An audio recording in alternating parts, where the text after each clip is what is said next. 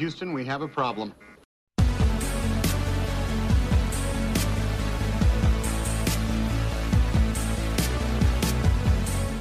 Existe algum real significado no mundo e na existência? Ou estamos aqui apenas para nascer, crescer, pagar alguns boletos, dar alguns PTs e eventualmente morrer? Seria algo ruim pensar que a existência não tem sentido, ou é algo mais prejudicial ser otimista demais e procurar sentido onde talvez não tenha? Por definição, o niilismo é o ponto de vista que considera que as crenças e os valores tradicionais são infundados e que não há qualquer sentido ou utilidade na existência. Está na hora de entendermos isso ou será que não tem problema nenhum em continuar sendo uma pessoa que vê otimismo e motivo em absolutamente tudo? Para me ajudar a tentar responder isso, eu chamei um dos meus melhores amigos, o fotógrafo William Vieira. Oi, William. Oi. Eu vou começar esse podcast então com uma pergunta para ti. Qual o sentido da vida? Queria eu saber. Isso mesmo, gente. Foi um podcast, acabou aqui. Parabéns. Ah, Tá, deixa eu tentar responder. Uh, acho que a forma mais saudável de responder isso é. Não sei qual o sentido para ti, não para os outros. Tipo, aquele nicho que tu foi ensinado a buscar, casar, ter filho e casa e coisa.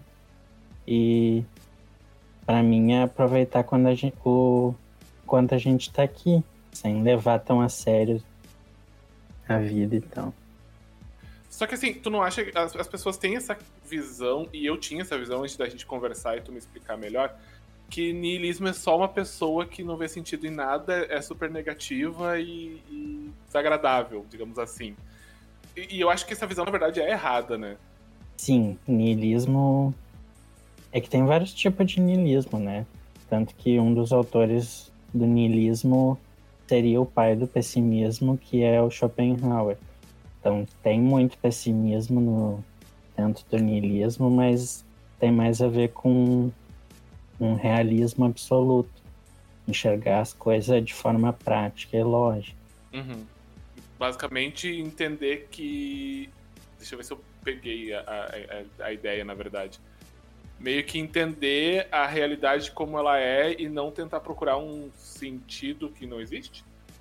Não, é que é entender que várias dessas coisas que são ditas pra gente que é inerente do ser humano, o jeito que tu entende a vida, que tu entende sucesso, que tu entende fracasso, essas coisas são tudo uhum. construções. É mais a ver com tu entender isso e meio que se libertar dessas coisas, que isso aí não faz sentido, é infundado. Não é que a vida é infundada do jeito que a gente entende a vida é infundada. Na verdade, é uma questão de construção social, né? A gente meio que é uh, levado a acreditar que é assim que tem que ser, na verdade, né? É uma construção sociocultural, né? Que é uma cultura que vai indo de pai para filho de como é, como a gente entende as coisas e como a gente interage com elas.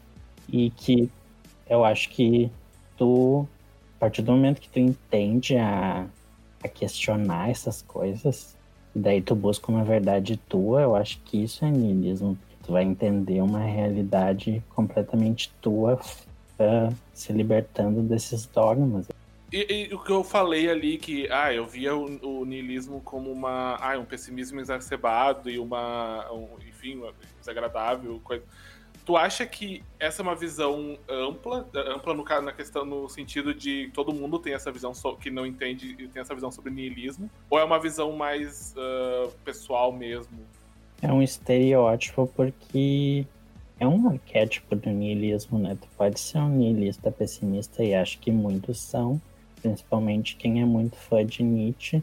Eu acho que tem, tem essa coisa. Eu faço parte de grupos niilistas no, no Facebook a maioria são assim, é tipo, qual o sentido de fazer as coisas ou de viver ou de. Entendeu? Não, não tem um sentido. Tu vai fazer porque tu quer ou porque tu não quer. E daí eu acho que cria essa visão mesmo de que tanto faz, foda-se. Uhum. Mas tu não acha que é um pouco negativo viver sob esse dogma? Que não chega a. Não, não acaba se tornando um pouco depressivo, chegar ao ponto, tipo, não faz sentido mesmo, sabe? Qual é o sentido disso? Sim, com certeza é. Mas ao mesmo tempo, para ver talvez para algumas pessoas não seja, talvez seja libertador, é isso que eu digo, tu tem que ver para ti pode ser um niilista otimista, por exemplo, ou um niilista passivo, no caso que tu não não interage de forma niilista, mas tu, tu entende a vida de forma niilista, se é que tu me entende. Tá, então, por definição, eu falei ali no, na introdução do, do episódio que, por definição, o niilismo é o ponto de vista que considera que as crenças e os valores tradicionais são infundados e que não há qualquer sentido ou utilidade na existência. Seria isso ou tem mais do que isso? Uhum. Hum, deixa eu pensar. Não, é mais isso, é de, de se libertar dessa, desses dogmas, dessas coisas que a gente herda, como a gente entende as coisas. E eu acho que todas as nossas interações com a, com a vida e com as coisas que a gente faz têm uma metafísica complexa, ou seja, elas têm várias camadas de compreensão. E dá para enxergar elas por vários ângulos, mas todo mundo meio que entende do mesmo jeito que foi ensinado assim é, niilismo é muito de questionar as coisas, entender que não há uma verdade absoluta. É mais ou menos uhum. isso que tu falou mesmo.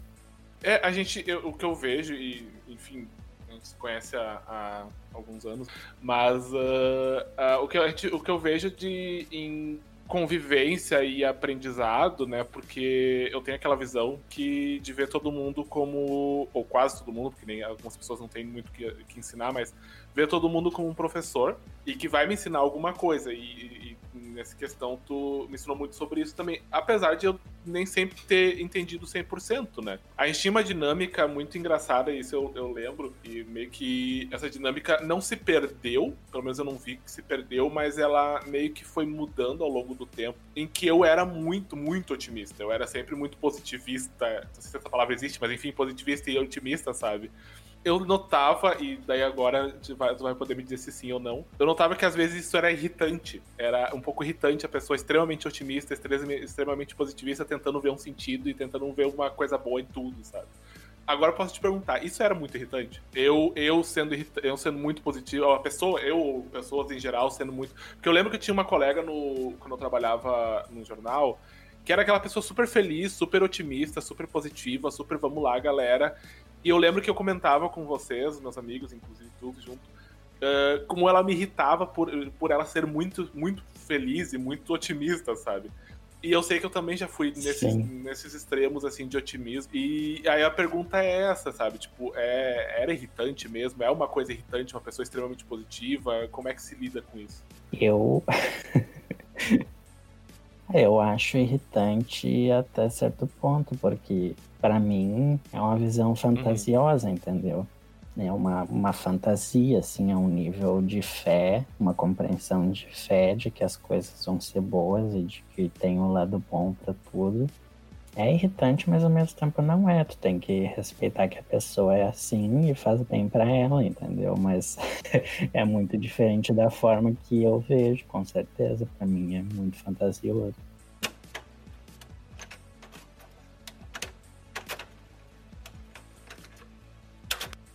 eu quero te perguntar uma coisa. Uh, tu escolhe ser niilista ou o niilismo te escolhe? Como é que funciona isso? Porque a gente já conversou muito sobre questões de niilismo, questões de sentido de vida, enfim, a gente tem uns papos muito cabeça de vez em quando. Só que, tipo, eu nunca. Significa que eu nunca escolhi e eu nunca senti ser escolhido, digamos assim, pelo niilismo, porque eu nunca senti a necessidade e eu nunca me não é nem necessidade, eu acho a palavra, mas eu nunca me identifiquei com esse modus operandi de vida do, do niilismo, sabe? Eu sou bem menos otimista e positivo do que eu já fui, mas ainda não fui pro lado niilista, seja niilista pessimista, enfim, eu não fui para esse lado totalmente porque ainda não me identifico 100% com ele. Então essa é a pergunta, por que que tu, tu escolhe ser niilista, tu percebe, o niilismo te escolhe, como é que funciona? Acho que tem muitas pessoas que já têm perspectivas filosóficas sobre as coisas ou sobre a vida e nem sabe. Eu acho que depende da forma que tu enxerga a vida. Porque é só um nome, entendeu? De forma prática, a filosofia estuda as camadas hipersensíveis das coisas que já existem e já uhum. acontecem. Acho que a metafísica de pensar como niilista já vem das pessoas, ela só é categorizada com esse nome quando tu vai estudar nichos da filosofia, mas tu já tem uma perspectiva filosófica da forma que tu foi educado, da forma que tu vê tudo como eu falei antes, tu, como tu vê teus fracassos, como tu vê teus sucessos, como é as tuas expectativas, se tu tem elas ou se tu não tem, como tu enxerga a vida, como tu enxerga a morte, como tu interage com essas coisas. E tu sempre chegou dessa maneira ou foi uma coisa que foi mudando ao longo do tempo? Sinceramente, eu acho que eu já enxergava, só que de, não de forma tão minuciosa assim. Eu sempre pensei assim, mas eu fui ensinado de outro jeito. Só que só quando eu entrei na faculdade que eu realmente fui questionar essas coisas, entendeu? Uhum. Que daí eu fui ler mais e, e tive uma noção de mundo maior. Entendi. E assim, eu, na verdade eu falei antes de, de, de, otimismo e pessoa irritante otimista, e como tu disse que tu sempre viu dessa forma, mas tu já foi, já deve ter sido em algum momento mais otimista, digamos, mais, quando mais novo, quem sabe, seria? Isso é uma pergunta muito difícil. Porque eu não lembro, no caso, como eu interagia com as coisas. E eu te conheci no ensino médio, né? Uhum. E no ensino fundamental eu sofria muito bullying. Então eu não diria que eu era uma pessoa otimista no ensino fundamental. Não sei, eu acho que, que não. Mas pela forma como eu interagia com a vida e como ela interagia comigo, no caso, nesse, nessa dinâmica era uma interação de opressão, né? Sim. Então eu não, não, não nem seria lógico eu ter sido otimista. Mas talvez algumas pessoas no lugar seriam, né? Mas eu não. Eu acho que, na verdade, essa questão que tu, to tu tocou, que é a questão de bullying, ela meio que mata o otimismo, eu acho, porque. E, e, assim, também, assim como tu, eu também sofri muito bullying em questão no, no ensino fundamental. Para muitos de nós foi assim, né? Era só uma coisa para sobreviver, todo dia era pior que o outro. Exato, sabe? Daí é uma questão bem complicada tu ver otimismo nessa nesse período, porque eu lembro que, que era bem complicado, inclusive, ir para a escola. Eu cheguei a ficar 15 dias sem ir para a escola porque eu não aguentava. Tipo, chegou um momento que não, não dava mais para aguentar, porque essa dinâmica, eu acho engraçado que essa dinâmica que, que, que aparece em filmes, claro, uh, dadas as suas regionalidades, mas uh, essas dinâmicas de gente popular que faz bullying com gente que mais estranha, mais nerd, ela é uma dinâmica que existe e a gente viveu isso, né? É que eu acho que. Pode falar, ou eu tô te interrompendo. Não, pode falar. Pode. É que eu acho que essas coisas não mudam. O que muda é a estética. o que muda no Brasil para os Estados Unidos, por exemplo, eu acho que é a estética. Não tem, por exemplo, aqui os jogadores de futebol e as patricinhas, mas de certa forma eles existem, só não tem aquela estética de série ou de filme. Sim que é romantizado, porque na verdade a gente. Na verdade é romantizado, né? A, a, a estética do filme sobre isso, porque sempre Super. Acaba sendo aquela coisa, ah, ele sofreu bullying e aí ele. Uh, não, ele deu a volta por cima e ele levou a garota popular pro baile, que é uma estética muito de filme, isso. Uh, inclusive a gente pega uma. Ela é demais, eu acho? É. Esse é o teu, esse é o teu estilo de filme. É, né? é, é, não, é que assim, tem um filme. É aquele filme da, da menina nerd que fica com o cara e o cara. Por causa de uma aposta, ele vai ficar com ela, daí ela fica bonita e de repente ela. Ele apaixona por ela e tal. E isso, na verdade, é uma coisa, um clichê bem. Um baita de um clichê na, no, nessas coisas de adolescente americano, né? Super. Porque. Do nerd ficar bonito, entre aspas. É, exatamente. Daí, o, o, que me incomoda nessa estética é que o nerd fica bonito quando ele fica parecido com o popular. É, ele não. Uhum. Ele não. Não precisa, não pode mais ser ele.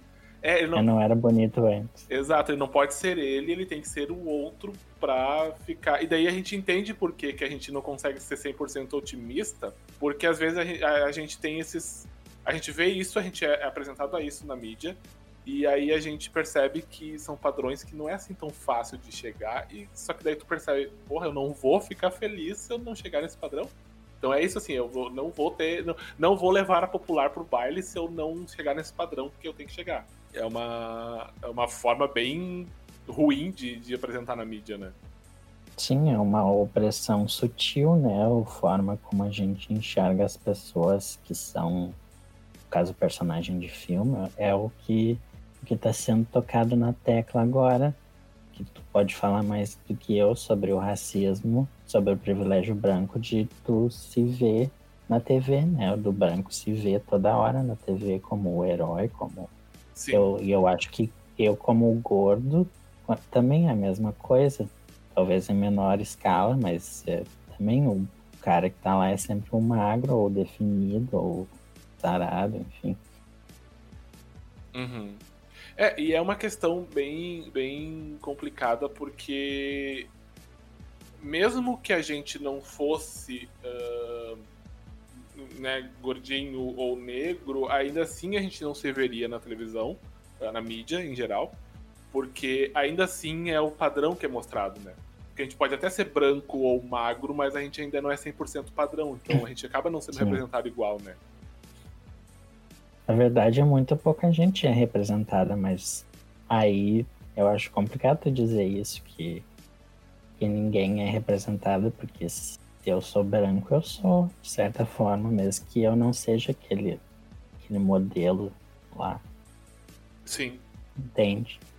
Se a pessoa é magra, ela é representada pelo cara mesmo, ele tendo o abdômen sarado, não sei. Eu não, eu acho que mais do que eu que sou gordo, por exemplo.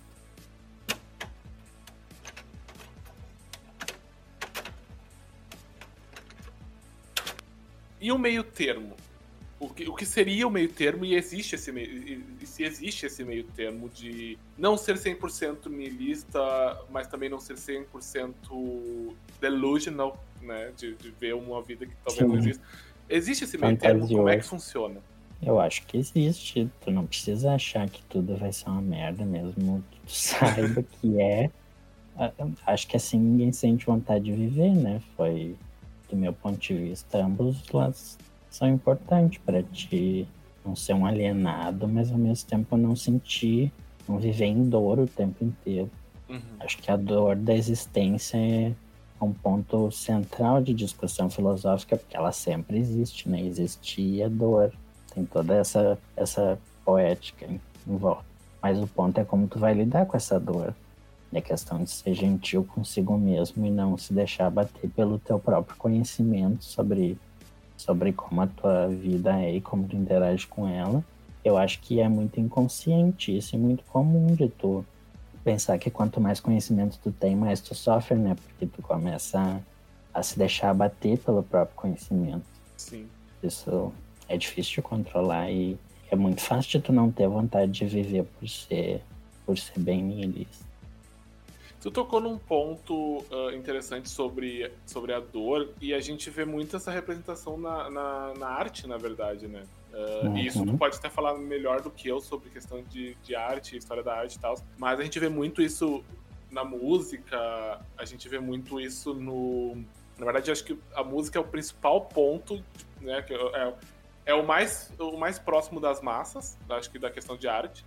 É o mais digerível, Sim. assim, mais palpável. E é um que é, um, é uma, uma uh, expressão de arte que, que, se, que se apropria muito da questão da dor, né? Eu, a, gente, a gente tem que lembrar que a Adele ganhou seis Grammys por um álbum que é, básico, que é sobre um término, sabe? Então ela tava vivendo uma Sim. dor de um fim de um relacionamento e ela ganhou seis prêmios por, por um, um álbum inteiro que ela fez baseado nele, né?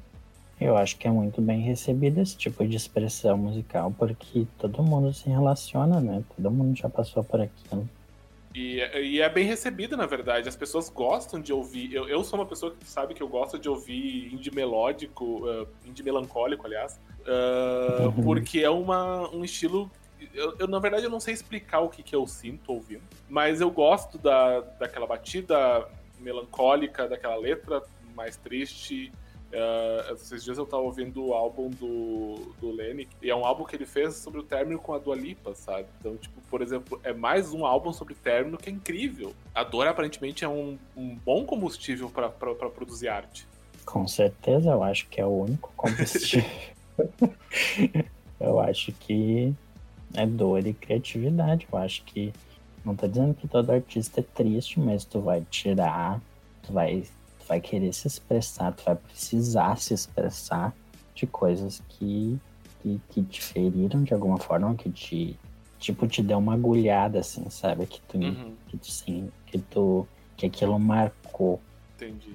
E eu acho que coisas felizes marcam a gente, mas muito menos do que coisas tristes. Ao menos. Mas tu não acha que isso pode ficar meio que. E falando em arte especificamente, fica um pouco. meio que marca o artista? Tipo, o João, por exemplo, que eu gosto muito, ele tem dois álbuns que são. Tá, tem suas músicas mais baladinha e tal. Que são tristes. É, mas as músicas são mais tristes, sabe? Aí tu vai pensar. Tá, daí o João vai. A, acho que o João não é nenhum bom exemplo, porque ela ainda não lançou nenhum álbum mais é, energético e, e, e, feliz. Mas a Adele fez álbuns muito tristes e, se não me engano, lançou um, mais, um pouco mais feliz, eu não tenho certeza, agora posso estar falando besteira.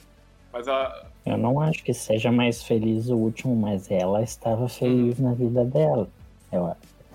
então talvez ainda seja uma coisa que ela levava com ela, mas que não era de agora. Mas o, o, o, meu ponto, eu acho. Então não vou usar a Dell como exemplo, mas vou usar alguém como exemplo. Não vou usar ninguém como exemplo, na verdade. Uh, tu não acha que isso pode ser um pouco. Não prejudicial. Óbvio que não é prejudicial, mas isso. Limitador. Isso, em questão de. Em questão de comercial, na verdade, né? das pessoas esperarem que a Adele vai fazer um álbum triste, ou das, das pessoas esperarem que a Taylor Swift vai namorar e terminar para fazer um álbum novo, e daí chega um álbum completamente diferente, uma, uma peça de obra, uma obra, uma obra de arte diferente, no caso, do que elas estavam acostumadas? Eu acho que não, porque a tua a partir do momento que tu é reconhecido, talvez não sempre, né? Ou tu não seja um parâmetro de ser reconhecido, pode ser um artista que ninguém conhece e tem isso muito forte, mas tem uma fala tua, uma estética tua, as pessoas vão saber que aquilo ali é tu se expressando, independente se for triste ou feliz, uhum. independente do, do teu núcleo de narrativa. Mas não sei, eu não acho limitador, eu acho que várias pessoas, na verdade, têm álbuns tristes e têm álbuns felizes. E eu acho que uma música com uma letra triste, uma batida boa, é o meu tipo de música, né? então, tem, tem todas as formas de, de expressão musical que tu pode usar vários artifícios para evitar essa limitação. É o famoso uma mão na coxa para rebolar e a outra para limpar as lágrimas, né? é. e, e tu, como fotógrafo e artista, quando tu produz a fotografia artística, imprime essa. Não, não, não tô dizendo que tu é uma pessoa que vive em dor, tá? Mas uh, tu imprime alguma, algum, senti algum sentimento uh, não feliz, digamos assim, na, na, quando tu produz algum tipo de arte? Ou tu já imprimiu em algum momento? Com certeza, no que eu faço autoral, eu tento expor é difícil pôr em palavras, mas não é meu sofrimento, mas a nostalgia de certas coisas que, que, que foram ruins para mim, entendeu? Porque tem coisas que são ruins, mas que ao mesmo tempo a gente se sente nostálgico por elas. Uhum. É estranho. É mais essas discussões de memória, de como as coisas te marcam, como elas deixam de te marcar. Eu acho que quando tu usa filme na fotografia tem muito disso, porque é uma marca que tu faz no negativo que tá ali para sempre. Não é que nem um digital que tu pode tirar, remover, por mais que tenha uma edição. Não é a mesma coisa, ela é bem mais severa, assim, do que tu, que tu fez, é o que tu fez, uhum. e não tem volta. E a mesma coisa na vida, né? Se tu fez um erro, não tem, não tem voltar. Tu pode tentar reparar ele, mas ele vai estar ali, que nem uma cicatriz. Acho que tem toda uma ligação do filme com a forma como a vida funciona e eu gosto desse tipo de poética. É, eu ia te perguntar, é por isso, esse é o motivo que te faz gostar tanto de fotografia analógica? Eu gosto muito, no começo eu gostava muito da estética, mas sim quando eu comecei a estudar mais e falar sobre o meu trabalho, realmente tem muito mais a ver comigo do que, do que digital.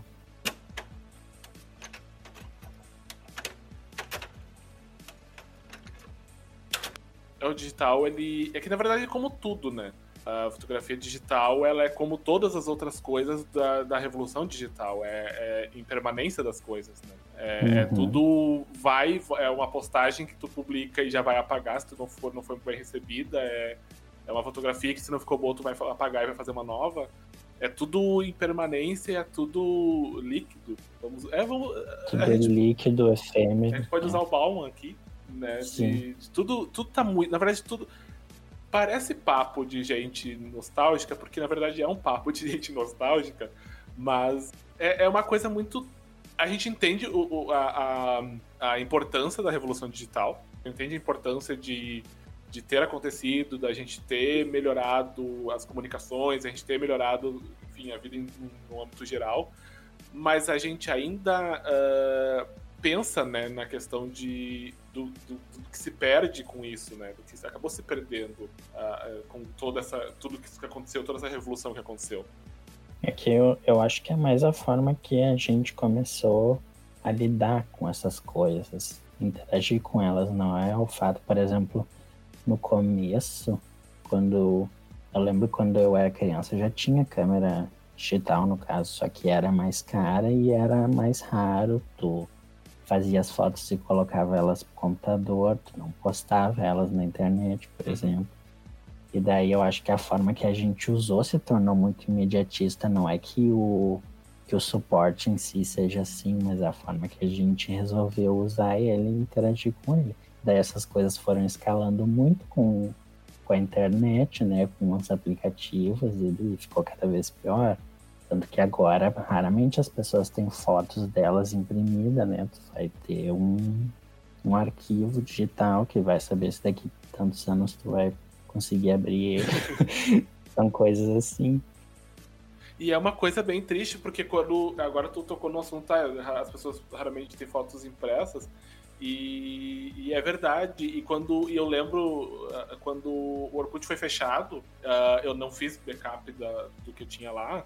E tem muita foto que tava no Orkut de época, porque o Orkut foi até o que ano 2005, 2006? Eu acho, mais ou menos. Não sei, mas não, acho que ele foi até mais tarde, ou eles voltaram depois para tu poder hum. pegar as coisas. Eu sei que ali por 2002, 2013, eu baixei, fiz meu backup e entrei lá e, e salvei tudo uhum. também. Não sei. É, né? que daí, eu não, daí no fim das contas eu não fiz esse backup, então tem, tinha muita coisa que estava no, no, no Orkut que eu acabei perdendo. E se perdeu para sempre, é, sabe? Porque tipo, eu não tinha impressa, não tinha salvo em lugar nenhum, até porque na época que o Orkut bombava, não tinha tanto local para te salvar, não tinha nuvem, não tinha. Não tinha né, nuvem. então é. acaba que acabou. São coisas que se perderam. E como a minha memória não é das melhores, acaba que eu também nem lembro muito bem o que, que tinha lá. De. Mas Orkut foi uma coisa que eu comecei a usar quando eu entrei na, no ensino médio, então possivelmente boa coisa, boas coisas e bons momentos do meu ensino médio, que foi uh, não foi tão bom, mas foi um pouco melhor do que o ensino fundamental. Uh, mas eu perdi. Então a gente acaba perdendo, né? Foi uma coisa, é uma coisa, tipo, é uma parte da nossa história que acaba se perdendo, porque a gente não tinha onde salvar e não imprimia também, porque daí a gente já entrou nessa onda de não imprimir, deixar salvo, postado e tal. Não acho que se perdeu, mas com certeza tu não tem nenhum registro, né? Mas tu vai sempre se lembrar daquilo e as pessoas que viveram aquelas coisas vão se lembrar, mas claro que no ponto de tu guardar a memória como algo físico, se perdeu muito. Eu também perdi muita coisa. Tem uma parte da minha vida que eu não tenho nenhuma foto, por exemplo. Eu tenho muita foto de quando eu era criança, porque daí minha mãe fazia com filme. E tenho mais depois que eu comecei a faculdade, porque daí eu, como fotógrafo, fazia mais fotos, mas tem um período muito grande ali, aquela parte do ensino médio que eu te conhecia, eu também tenho uma coisa.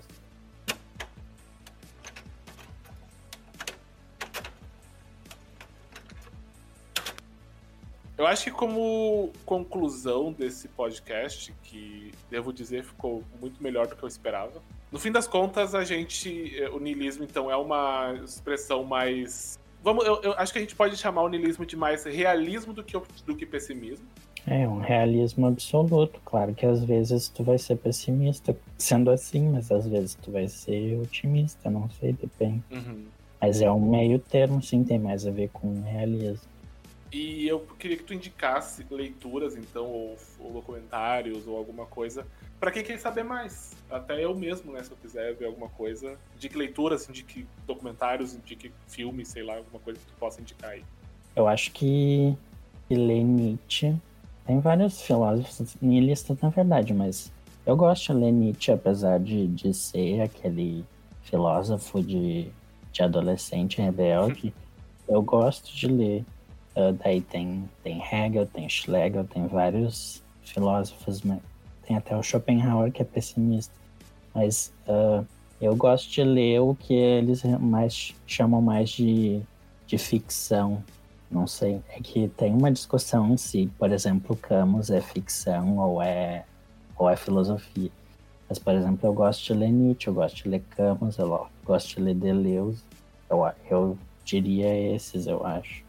É, filmes nihilistas tem muito, porque cinema antigo tem muito essa, essa noção de, de rebeldia com, com dogma e com, com noção de vida, que tem, tem muito essa coisa de, da tristeza crua nesses filmes mais antigos. Tu não, tu não assiste muito, mas vários que eu te indiquei são, são assim, de, de tu do personagem interagir mesmo com a dor da existência. Agora que eu falei isso, eu lembrei. Tem um filme que é que é um livro muito famoso que se chama Insustentável Leveza do Ser. Que o filme eu acho muito bom também, mas tem gente que não gosta da, da adaptação, mas eu acho o filme muito bonito e a estética é linda. Eu acho que é um filme que eu indicaria. Então, só para concluir, mas ótimas indicações, que eu vou colocar junto na postagem, fazer um carrossel na postagem do Facebook e do Instagram quando eu postar o quadrinho desse podcast, desse episódio. E, William, uh, o que, que tu pode concluir sobre uh, niilismo, sobre a questão de, de realidade? Eu acho que toda discussão filosófica é válida porque não, nela não tem certo e errado, só tá tentando entender melhor as camadas, melhor as camadas das merdas que tu vive, que, que, que acontecem. E isso te ajuda a não ser definido por elas, o que eu acho que é muito importante. Tu, por exemplo, me conhece por muito tempo e eu já fui super pessimista e achava que nada funcionava, eu problematizava absolutamente tudo para evitar viver angústias novas e existir em espaços fora da minha zona de conforto, porque isso dá muito medo, né? São dores novas e angústias que a gente quer seguir em frente, mas são dores novas e angústias novas e a gente ao mesmo tempo quer seguir em frente, mas ao mesmo tempo é muito assustador. E filosofia é entender como tu interage com essas coisas e como elas interagem contigo. E eu acho que isso é um conhecimento muito valioso, na minha opinião, para tu saber como viver ou como, como se ama. Perfeito, então eu não tenho mais nada a dizer depois disso. Então, uh, obrigado por quem ouviu. Quem ainda não segue Diário de Bordo no Instagram, DiárioCast. E obrigado, William, novamente. E ficamos por aqui. Tchau, gente.